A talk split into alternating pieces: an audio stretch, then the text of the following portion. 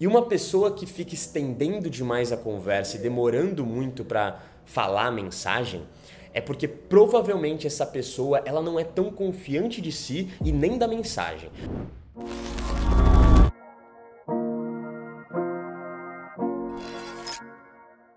Uma coisa que eu sempre falo é evitar vícios de linguagem.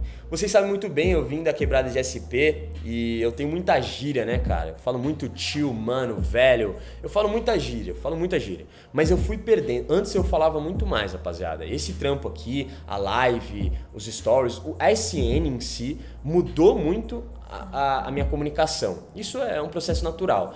Mas vício de linguagem eu tinha demais e muitas pessoas aqui que estão tá me acompanhando têm, porque vocês falam comigo no direct e eu vejo muitos vícios de linguagem por texto. Imagina pessoalmente, imagina falando e conversando com essa pessoa. De vez em quando tem alguns que me mandam áudio e, cara, de verdade, é impossível ouvir todos os áudios completos. Por causa de um errinho que eu vou falar agora para vocês. Vícios de linguagem que estendem uma sílaba é chato pra cacete. Já conversou com uma pessoa que enquanto ela fala, ela fica.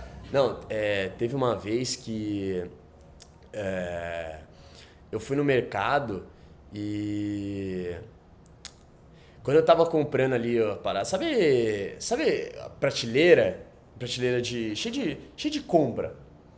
E eu perguntei pra moça, né? Onde, moça, onde fica o macarrão? E aí.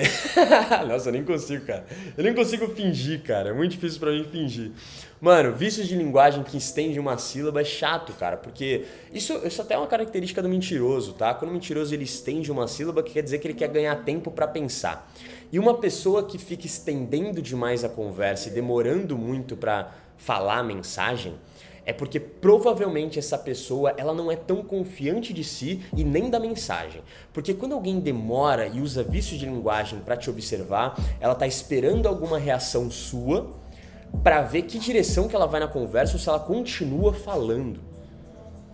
Por exemplo, se eu chego e falo, mano, teve uma vez que eu fui no mercado ali, velho, vi a prateleira cheia de macarrão, perguntei pra moça, moça, onde tem o melhor macarrão? Quando ela foi falar pra mim, ela escorregou, mano, na minha frente, levou um putatão, derrubou tudo, foi do caralho. Foi engraçado, depois ajudei ela e tal, achei o macarrão, agradeci e fui embora, mas foi um caso que eu lembrei sempre, sempre vou lembrar, porque foi engraçado o jeito que ela caiu com aquele patinete, aquele patinzinho da, das moças de mercado. Acabou, velho. Eu fui direto, eu fui reto, eu resumi a história de um jeito bom que você entendeu. Teve até um humorzinho, se eu quisesse exagerar um pouco eu poderia, mas eu não dei detalhes a mais, eu não usei vícios de linguagem e eu nem fiquei esperando a tua reação para ver se eu continuo ou não a história.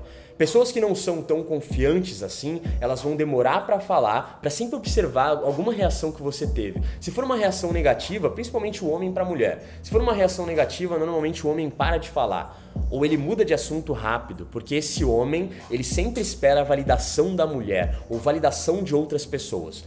A partir de hoje, meu parceiro, eu não quero que você espere a validação de ninguém. Eu não quero que você queira a validação ou fique observando a reação da pessoa que eu falo, pisar em ovos, né? Sempre tomar cuidado com as coisinhas que você fala para ver se você não agrada alguma pessoa. Mano, foda-se. Todo pensamento que vier na tua cabeça, Óbvio que a gente passa por um filtro, precisa ter filtro, né? Se a gente não tivesse filtro, a gente seria preso em alguns minutos de conversa, alguns dias aí solto pela rua, né? A gente precisa ter, a gente precisa ter filtro e eu falo das mentiras brancas, né? Então, somos mentirosos. Todas as pessoas são mentirosas, mas não de um jeito ruim. A gente precisa contar algumas mentirinhas pra gente se dar bem, cara, e pra gente evitar confronto com as pessoas, certo? Porque imagina, cara, se toda vez que uma pessoa perguntasse uma opinião nossa, a gente fosse 100% sincero. A gente já tá no hospício, mano. Ou preso, por estar tá falando muita coisa que a gente não deveria. Ou que ia magoar uma pessoa, sacou? Muitas verdades magoam, mas algumas pessoas não, não estão preparadas para ouvir essa verdade.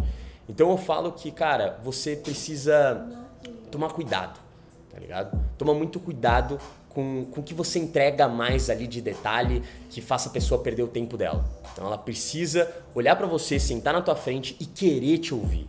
Isso que é o mais importante. Show?